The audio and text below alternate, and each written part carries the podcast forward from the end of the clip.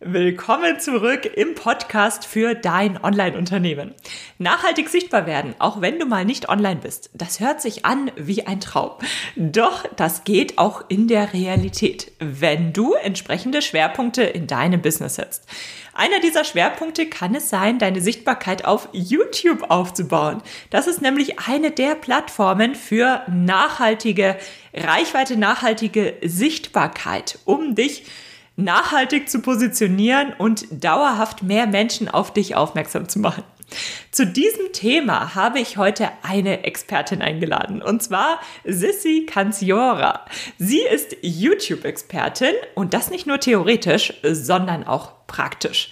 Ich erinnere mich selbst noch gut daran, dass ich ihre YouTube-Videos damals in meinen Teenie-Jahren geschaut habe.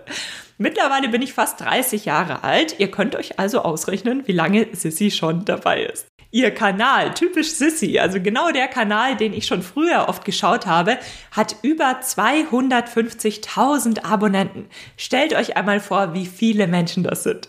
Sie weiß also ganz genau, worüber sie spricht, wenn sie ihre YouTube-Tipps und Strategien mit uns teilt. Hallo und herzlich willkommen zu Dein Online-Unternehmen. Ein Podcast, der dafür da ist, dich dabei zu unterstützen, dein eigenes Online-Unternehmen aufzubauen. Ein Unternehmen, das dir die Freiheiten gibt, das Leben zu leben, von dem du schon immer geträumt hast. Gestalte deinen eigenen Zeitplan, arbeite an Themen, die dir wichtig sind und tu das, was dich wirklich glücklich macht. Ich bin Julia Burget, dein Host und es wird Zeit, deine Leidenschaft zum Beruf zu machen. Bist du bereit? Dann lass uns durchstarten. Ihr wisst es, ich bin ein großer Fan von allem, was deinem Business langfristig gut tut. Weg vom 24-7 Hustle-Modus hin zu Strategien, die auch dann für dich arbeiten, wenn du anderweitig beschäftigt bist. Zum Beispiel mit Babys oder Kleinkindern, wie das bei unserem heutigen Gast Sissy und bei mir aktuell der Fall ist. Sissy, herzlich willkommen. Ich freue mich riesig, dass du heute hier bist. Dankeschön. Ich freue mich auch sehr, dass ich da sein darf weil ich dich natürlich auch schon sehr lange verfolge und für mich ist es eine große Freude, weil wir eben das Thema Nachhaltigkeit im Business teilen. Das ist nämlich auch sehr wichtig. Ganz, ganz, ganz wichtiger Aspekt. Ich habe ja im Intro schon ein paar Details zu deinen zu deinem erfolgreichen Weg in die Online-Welt geteilt. Aber am besten stellst du dich einmal selbst vor. Wer bist du? Wann hast du deine ersten Schritte in die Online-Welt gemacht? Und wie unterstützt du unter anderem unsere Zuhörerinnen auch heute genau auf diesem Weg zum eigenen Online-Business? Ja, ich bin Sissy, Sissy Kanziora und ich habe ursprünglich eigentlich Grafikdesign gelernt und Film und Drehbuch studiert, hatte aber bereits 2009 als eine der ersten Frauen in Deutschland YouTube für mich entdeckt und einen erfolgreichen Kanal auf, äh, aufgebaut im Bereich Lifestyle.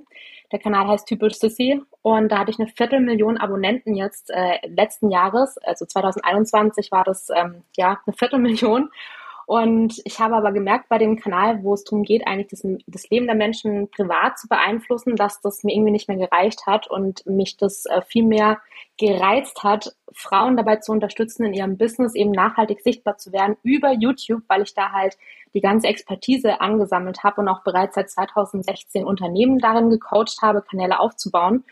Und da habe ich aber gemerkt, das ist ich muss mich mehr strukturieren, ich mache zu viel, ich muss alles mehr bündeln, weil auch die Zeit immer knapper wurde. 2019 kam mein Sohn, deswegen habe ich mich jetzt voll und ganz auf Expertinnen fokussiert und ich zeige ihnen, wie sie einmal vor der Kamera präsenter sein können, wie sie sich wohlfühlen vor der Kamera und wie sie Inhalte produzieren, die nachhaltig über Suchmaschinen ausgespielt werden, sodass sie eben, wie du es schon gesagt hast, nicht hasseln müssen und zigtausend Posts pro Woche online gehen müssen und Stories und rund um die Uhr online, sondern ein, zwei, drei oder vier Videos im Monat reichen vollkommen aus, um langfristig eine Reichweite aufzubauen. Und das teile ich über Kurse und Coachings äh, mit meinen ja, Teilnehmerinnen und ähm, ja, ich liebe es. So ein wertvolles Thema. Ich habe dazu auch später noch jede Menge Fragen äh, für dich. Vorab habe ich noch eine Frage und zwar, du hast ja dann auch den Hintergrund, dass du unterschiedliche Unternehmen aufgebaut hast. Gerade dein YouTube-Kanal, da steckt ja ein echtes Business dahinter. Und das war ja auch ein sehr, sehr erfolgreiches Business. Und ich kenne die Situation, dass man jahrelang an einem Business arbeitet, dass man Erfolge sieht, dass man damit auch gut verdient. Und irgendwann kommt aber der Punkt, an dem man sich eben dazu entscheidet, wie du gerade beschrieben hast, dann doch einen anderen Weg einzuschlagen. Und selbst wenn alles für diesen anderen Weg spricht, ist es ja trotzdem schwierig, das andere Projekt ein Stück weit runterzufahren. Oh Gott. Kannst ja. du noch mal über genau diese Entscheidung sprechen und darüber sprechen, wie das für dich war und ja, was letztlich dazu geführt hat, dass du diese Entscheidung dann getroffen hast? Weil das ist ja wirklich keine leichte Situation. Nee, ganz und gar nicht. Da sprichst du wirklich einen, einen, Punkt an, ähm, wo ich jetzt auch gut drüber sprechen kann. Vor einem halben Jahr war ich noch nicht unbedingt so weit. Denn wenn man etwas, äh, wie du sagst, jahrelang einfach ständig tut und immer weiß, für irgendwann was ist es gut und es macht auch Spaß, ähm, also ich meine, über die Jahre hat mir die, die, also lukrativ war es nicht, muss man sagen, je nachdem, in welcher Phase ich mich befunden habe mit dem YouTube-Kanal typisch CC, denn ich habe ja dann irgendwann umgestellt auf Minimalismus und ohne Produktplatzierung, ohne regelmäßige Produktplatzierung ist das nicht mehr lukrativ. Da verdient man nicht mehr so gutes Geld und dann steht halt der Arbeitsaufwand gar nicht mehr in Relation und trotzdem konnte ich den Kanal irgendwie nicht richtig loslassen, weil ich einfach auch so eine enge Bindung zu den Leuten hatte. Also ich habe einfach täglich Nachrichten bekommen, dass ich Leben verändere, dass ich Menschen so positiv beeinflusst, dass sie ihr ganzes Leben umkrempeln.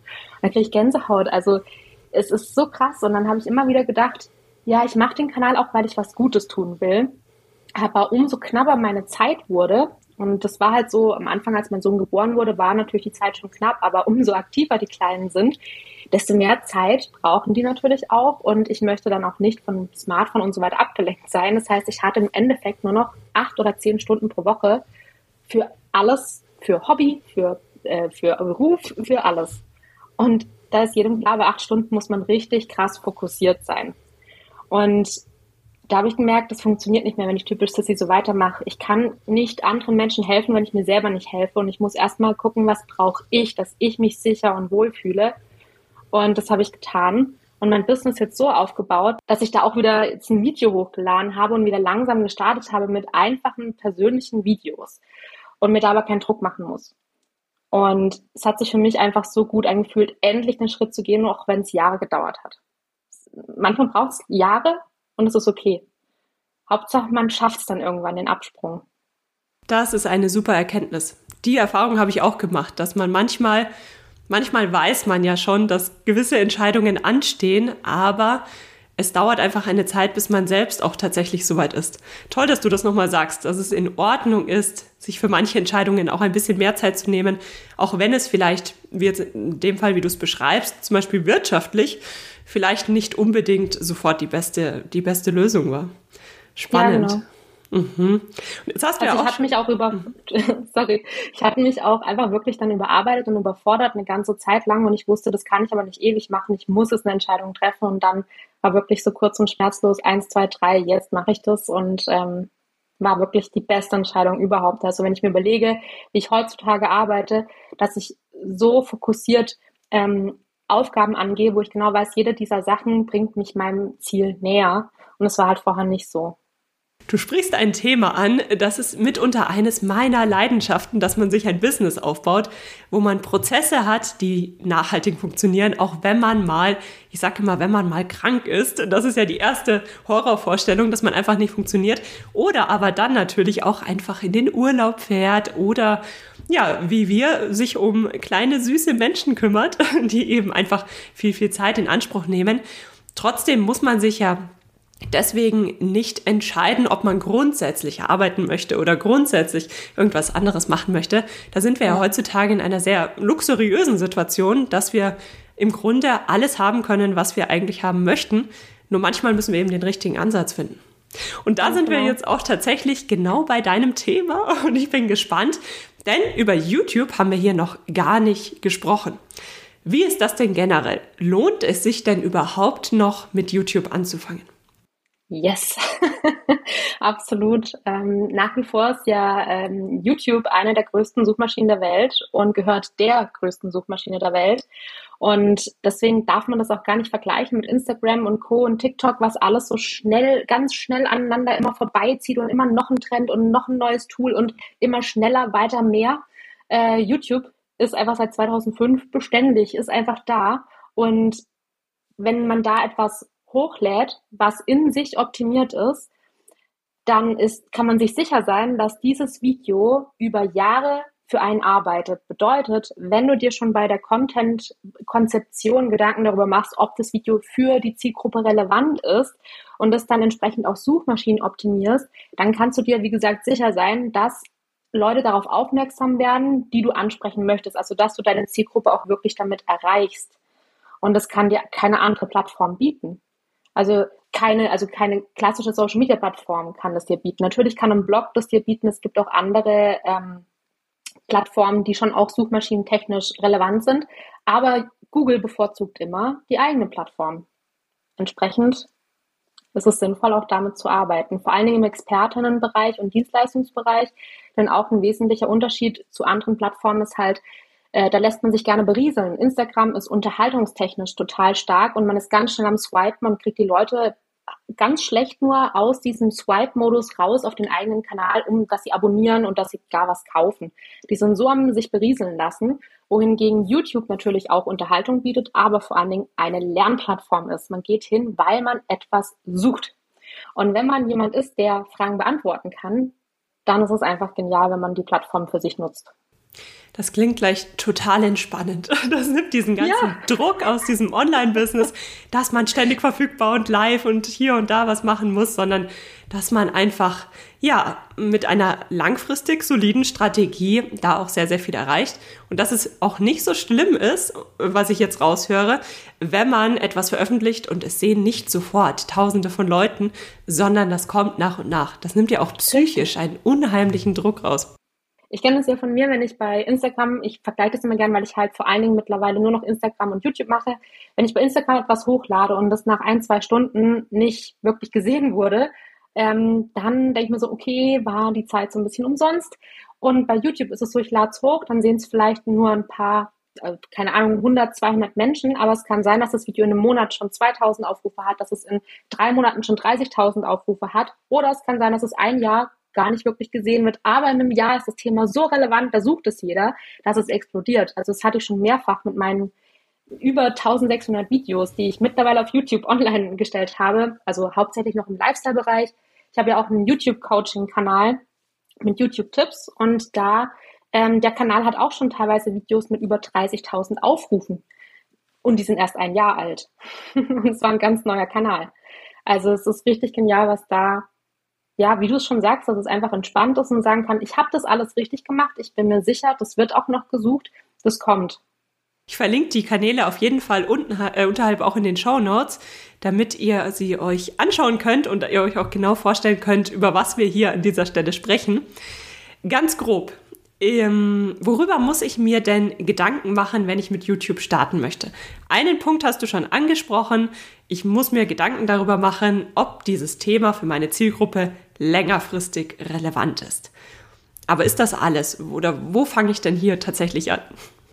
Also als allererstes muss die Lust dazu vorhanden sein, dass man wirklich auch das, das Medium für sich entdecken möchte, dass man Spaß daran hat, Video zu erkunden und sich zu zeigen. Und das heißt nicht, dass man gleich die selbstbewussteste Person sein muss. Überhaupt gar nicht.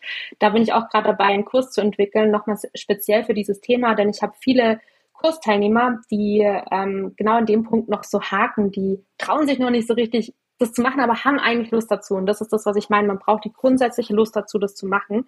Und wir sprechen jetzt hier vor allen Dingen auch ähm, mit Expertinnen, das heißt Frauen, die ein Business aufbauen oder ein Business haben. Und da in, in dem Sektor ist es einfach wichtig, dass man sich überlegt, wie kann ich denn kostenlose Inhalte zur Verfügung stellen, die in sich rund sind, da wo man nicht das Gefühl hat, es ist alles nur geteasert und man muss dann immer was bezahlen, sondern es muss in sich schon ein stimmiges Konzept sein mit Videos, die gesucht werden. Und darüber kann man dann die Menschen wieder über Freebies, Newsletter und so weiter zu Produkten führen. Und was ich zum Beispiel mache, ist, ich schaue mir konkret kleine Fragen an, die meine Zielgruppe hat. Bedeutet, ich habe ja einen ganzen großen YouTube-Online-Kurs von A bis Z alles drin, da fehlt nichts von der Strategie bis äh, Videoproduktion bis hinten ähm, Analytics. Ähm, und den will ich so nicht online stellen. Also was mache ich? Ich gucke, wie kann man einen Kanal erstellen? Das ist eine Frage, die jeder googelt. Also mache ich einfach eine kurze Anleitung mit fünf Klicks, wie du den Kanal eröffnest und mach nicht noch mehr. Wirklich nur diese eine kurze Frage beantworten. Und das ist, finde ich, für viele Expertinnen das Schwierigste, dass man, man hat das Gefühl, man will sowas machen, wo alles drin ist, was ganz Rundes und Großes, sich da wirklich so kurz zu fassen, auf zwei, drei Minuten nur eine kleine Frage zu beantworten. Das finde ich ist das Schwierigste. Da hilft es ja total, wenn man sich auch vielleicht nur einmal im Jahr hinsetzt und einfach mal recherchiert. In Gruppen, in, in Suchmaschinen, in unterschiedlichsten Suchmaschinen, aber auch in den Social-Media-Kommentaren. Was sind denn die kleinen Herausforderungen, die Probleme, die die Zielgruppe anspricht? Und da kann man dann doch ganz schnell einen Katalog erstellen und bekommt dann Material. Das heißt, was ich jetzt heraushöre, im Grunde ist der Ansatz für YouTube-Videos auch gar nicht so anders wie der, wenn ich einen Blogbeitrag erstelle, eine Podcast-Folge erstelle, wenn ich kostenlosen Content strategisch im, für mein Online-Business nutze. Ganz genau. Ja, das sind ja auch die Plattformen, die du angesprochen hast, sind ja auch eben suchmaschinenrelevant. Und genauso ist es da eben auch. Also wir sprechen konkret über Suchmaschine, über die Suchmaschine YouTube. Genau. Nur eben mit dem großen Filter, der eben, äh, wie du sagst, häufig am Anfang noch ein bisschen angsteinflößend ist dass man mich sieht und hört und ähm, dass das einfach ein, ein Konstrukt ist, mit dem viele einfach noch nicht in Berührung gekommen sind. Ja, der Vorteil, also diese Sachen, diese Herausforderungen sind aber auch gleichzeitig die größte Chance, weil wir dadurch das Vertrauen aufbauen können. Also wir sprechen jetzt hier auch wieder davon, dass wir letzten Endes Kunden gewinnen möchten und ein Kunde wird nur jemand, der vertraut. Also ein sein, das Produkt kostet nur 10 Euro, dann ist es auch mal so, dass man ohne Vertrauen mal sagt, das kann ich mal probieren. Aber wenn wir jetzt halt im mehrere, also im dreistelligen, vierstelligen oder fünfstelligen Bereich sind für ein Produkt äh, oder für ein Coaching, dann muss da Vertrauen da sein. Und das können wir halt hervorragend über längere Videos machen. Denn ein YouTube-Video ist halt eben nicht nur kurz 15 Sekunden Slide, wo man sich in Instagram noch bemüht, ganz schnell äh, diesen Text in der kurzen Zeit hinzukriegen und dann noch den Text richtig zu schreiben. Das muss ja alles kurz und knackig sein, sondern man darf in einem Video auch mal mehr reden und mehr Einblick in die Persönlichkeit gewähren. Und dadurch verbringt der Zuschauer auch einen längeren Zeitraum am Stück mit dir und klickt nicht einfach und swipet nicht einfach weg.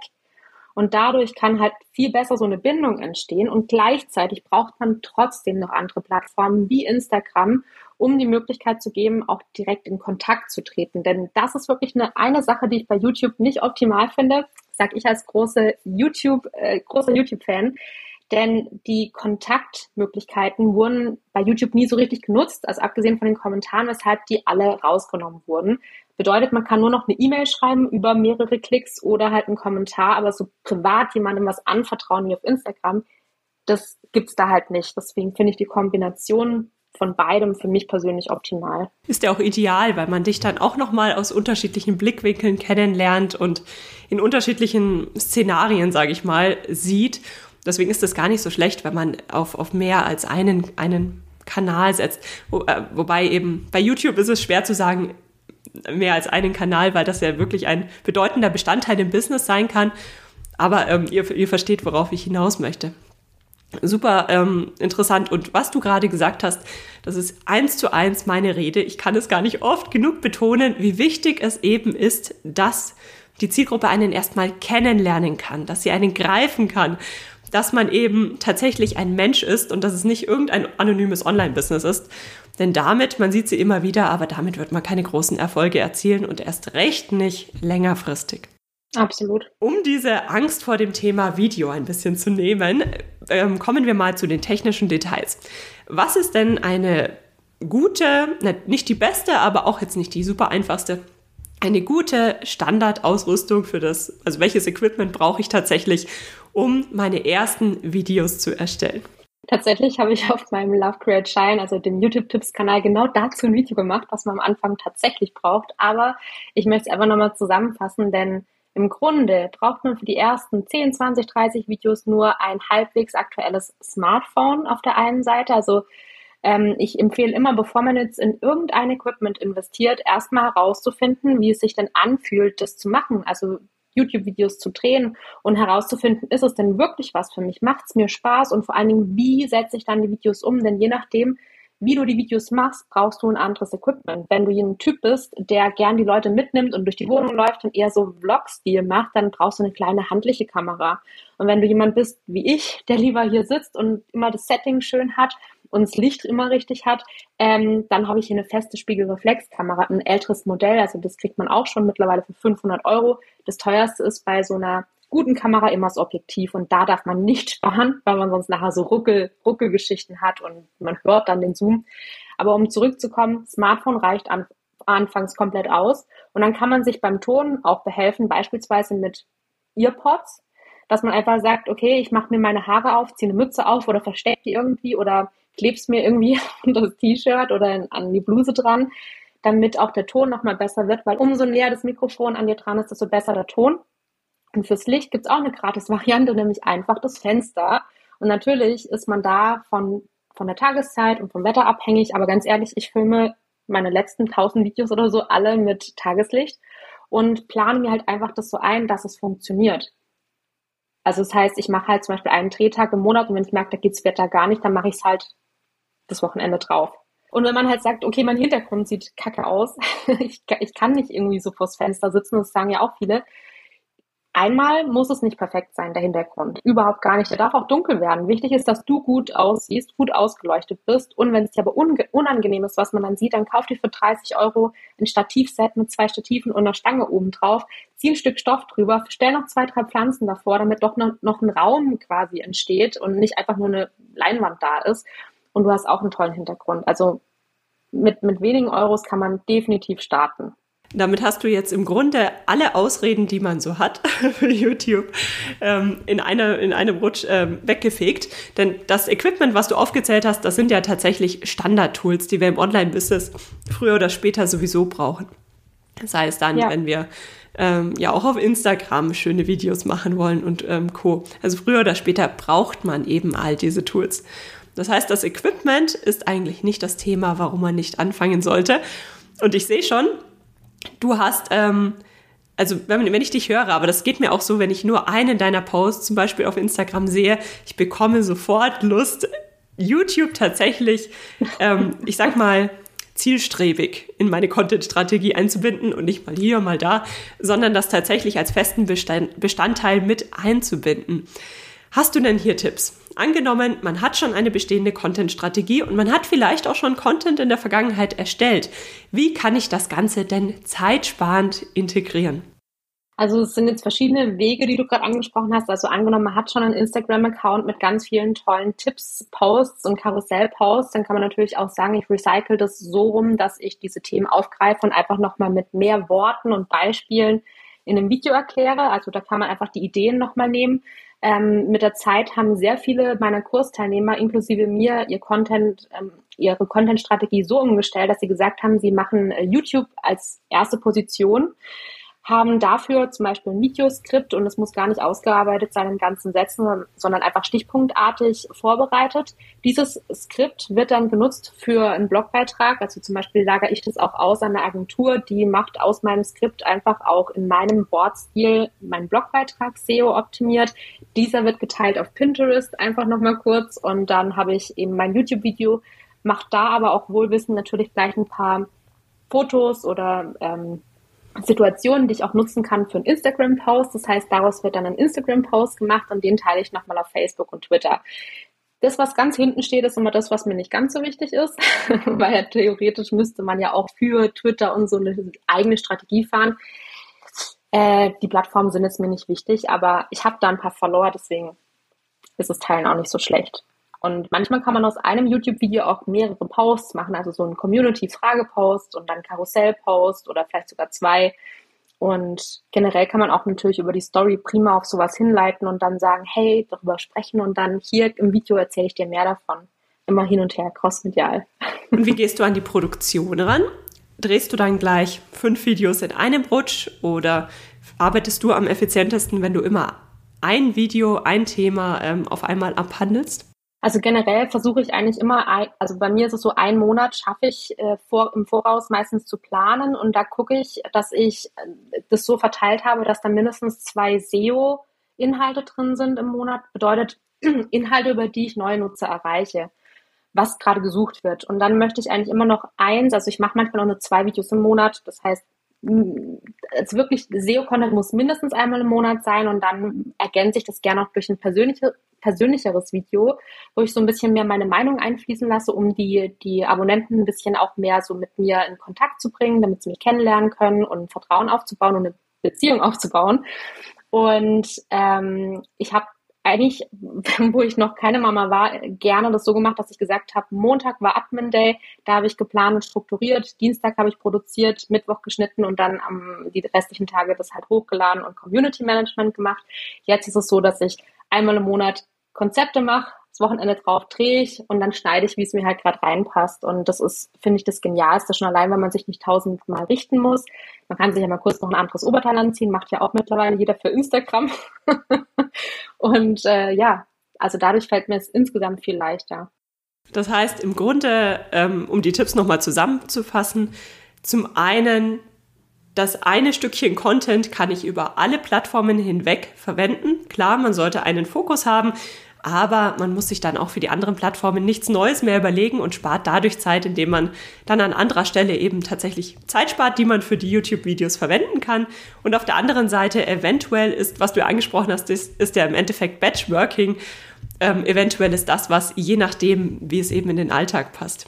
Du hast angesprochen, dass du zwei bis, ich sag mal, vier Videos pro Monat veröffentlichst. Ist das tatsächlich auch deine Empfehlung, wie häufig ich ein neues Video veröffentlichen sollte? Oder ja, was braucht es denn zum einen, wenn man gerade einen YouTube-Kanal aufbaut? Wie oft sollte ich da posten? Und vielleicht ja, verändert sich das auch mit der Zeit, wenn sich der Kanal erstmal etabliert hat. Das ist eine sehr gute Frage und da kommt es natürlich auch wieder darauf an, was für einen Themenbereich man hat und was für eine Zielgruppe, ob die Zielgruppe sowieso ständig online ist, wenn die sehr jung ist und ganz viel konsumiert und ganz viel braucht oder was jetzt in unserem Fall eher so ist äh, und im Businessbereich, dass man sagt, die, die Zuschauer sind jetzt auch nicht ständig online, dann darf man die auch nicht überschütten mit zu viel Content. Und ähm, das ist aber auch eine Sache, die wir meistens ja neben unserem Business gar nicht schaffen, dass wir zu viel Content für YouTube produzieren. Es geht vielmehr darum zu schauen, ähm, also wenn man einen Kanal frisch aufbaut, dann sollte man auf jeden Fall regelmäßig Videos machen und dieses auch beibehalten können. Das heißt, ich habe die ersten Monate, das erste halbe Jahr vier Videos pro Monat gemacht, wovon zwei ein bisschen aufwendiger waren und zwei weniger aufwendig. Also es empfehle ich immer, eine Mischung zu machen, dass man einfach ein gutes Kontingent halten kann, eine gute Frequenz, ähm, sich nicht zu sehr auf die mega aufwendigen Sachen zu fokussieren, aber immer wieder die Wertigkeit reinzubringen. Und dann kann man durchaus aber auch mit zwei oder einem Video mal im Monat hinkommen. Und man muss es eben nicht regelmäßig machen. Das ist das, was ich liebe. Wir sind eben jetzt nicht für eine Teenie-Zielgruppe da, die jede Woche ihre neuen Folgen braucht, sondern unsere Zielgruppe ist dankbar und freut sich, wenn was da ist. Und wenn man halt zwei Wochen nichts hochlädt, ist auch okay, weil die sitzen auch nicht vorm Computer und warten drauf jeden Tag. Die sind selber manchmal nur alle zwei Wochen online.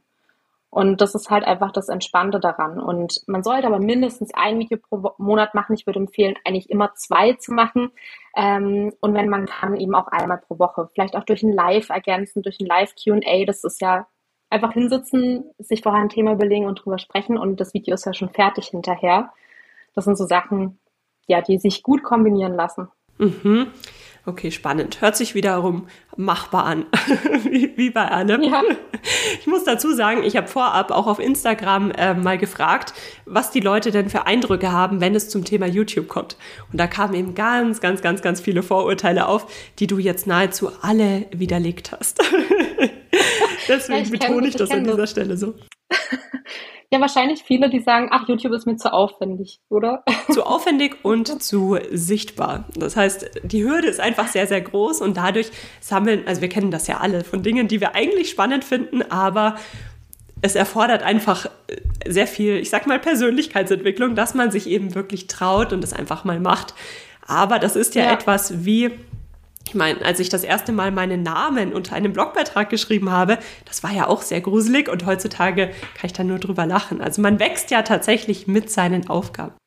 Absolut und auch gerade das Thema, wenn man sagt, man hat Angst vor zu viel Sichtbarkeit, das fand ich jetzt total spannend, dass du das gesagt hast, weil das habe ich jetzt schon länger nicht mehr gehört. Aber es ist einfach so, dass man sich vor Augen führen muss, wenn man jetzt ein Video online stellt, dann sieht es erstmal keiner. Die Zahl bleibt schon einige Tage bei Null. Die wird es nicht gleich total explodieren. Also es, wir machen ja alle kein so Trash-Video, wo man denkt, was macht die zum Teufel? so, also das ist, das, das ist dann nochmal was anderes, aber wenn man einfach ein normales Tippsvideo, sage ich mal, macht oder einfach sagt, ich mache als erstes Video so ein Vorstellungsvideo. Hey Leute, ich bin die und die, mein Thema ist das und das und das ist mein erstes YouTube-Video. Ich kenne mich hier noch gar nicht aus, aber ich starte die Reise mit euch. Ähm, das guckt erstmal keiner an, vielleicht ein paar Tagen dann mal ein, zwei, drei Leute und da braucht man nicht die große Angst vor zu viel Sichtbarkeit haben, denn meistens braucht es so ein, zwei Monate und ungefähr acht Videos, bis es anfängt loszugehen. Und dann, wenn man weitermacht, dann kann man super schnell das Ganze steigern. Also ich bin ja auch mit meinem frischen Kanal, mit meinem Business-Kanal innerhalb von einem Jahr YouTube-Partner geworden und habe jetzt bei mir zweieinhalbtausend Abonnenten. Eine Kundin von mir, die hat in einem Jahr 60.000 Abonnenten gewonnen mit dem Thema Deutsch für Fortgeschrittene. Und es ist richtig krass, wie, wie wie unterschiedlich die Themen abgehen, aber es kommt letzten Endes immer darauf an, was hat man denn auch von den Zahlen. Und bei mir ist es so, dass ich seit einem Monat keine Ads mehr schalte und auf Instagram nicht wirklich aktiv war. Und alle, äh, meine E-Mail-Liste hat sich trotzdem gefüllt durch YouTube. Einfach durch meine bestehenden Videos.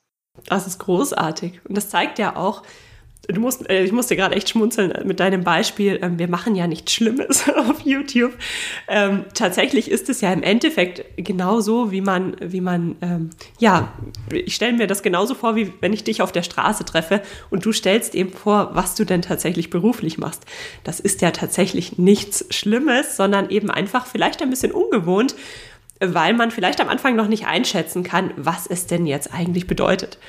Aber selbst wenn, ich weiß nicht, wer das sieht, das ist ja, wie du sagst, äh, nichts Schlimmes. Hast du jetzt bei mir direkt das Kopfkino gestartet? Sehr lustige Bilder, was wir ja alles machen könnten. Und es gibt ja verrückteste YouTube-Videos. Und das ist ja hier im, im Business-Bereich sehr, ähm, sehr moderat.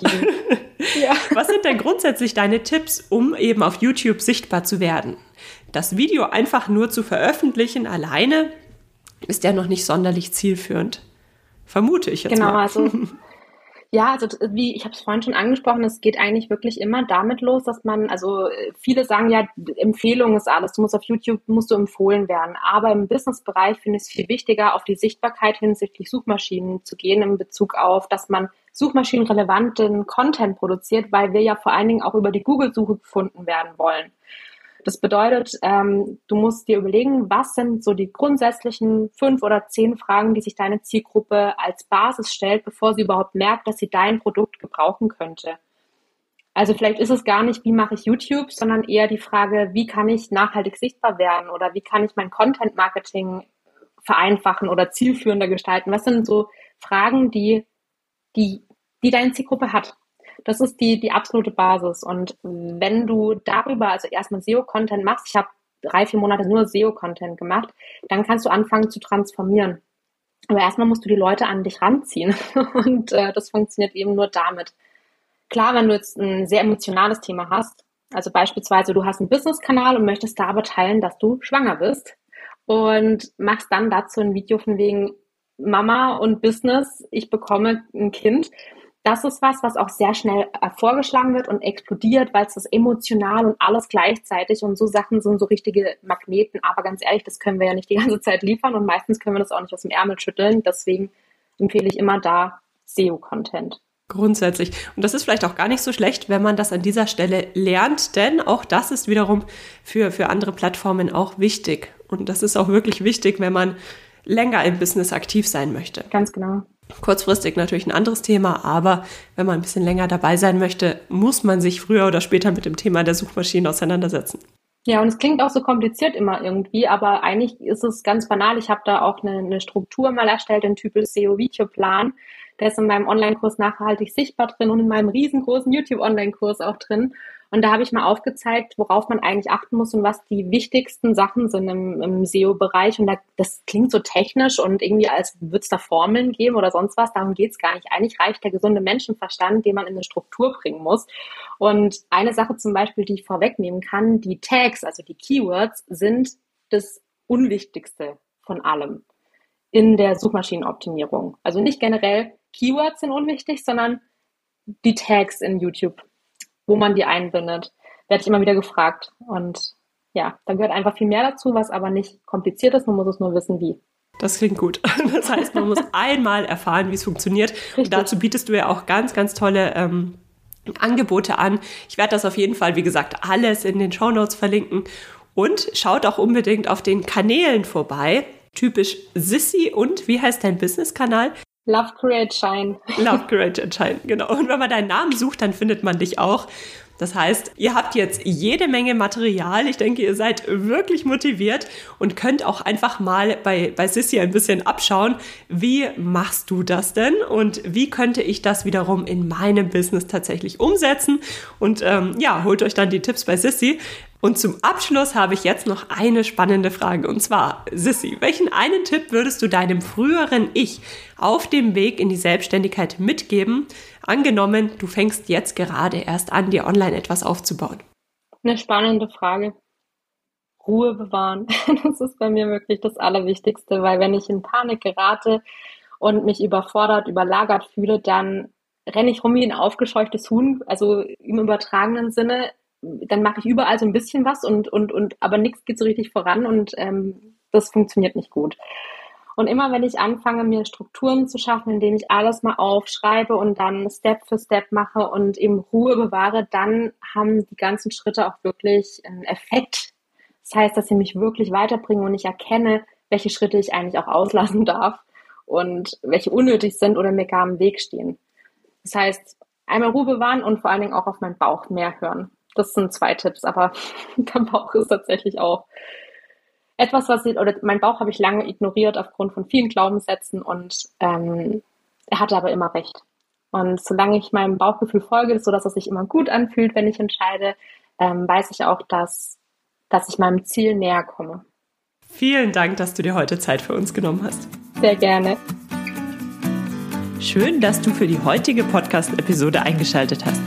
Für weitere Informationen besuche die Website juliaburgit.de oder besuche mich auf Instagram at juliaburgit. Falls dir die heutige Folge gefallen hat, würde ich mich natürlich riesig freuen, wenn du den Podcast abonnierst und mir eine Bewertung auf iTunes da lässt. Bis zur nächsten Folge für dein Online-Unternehmen.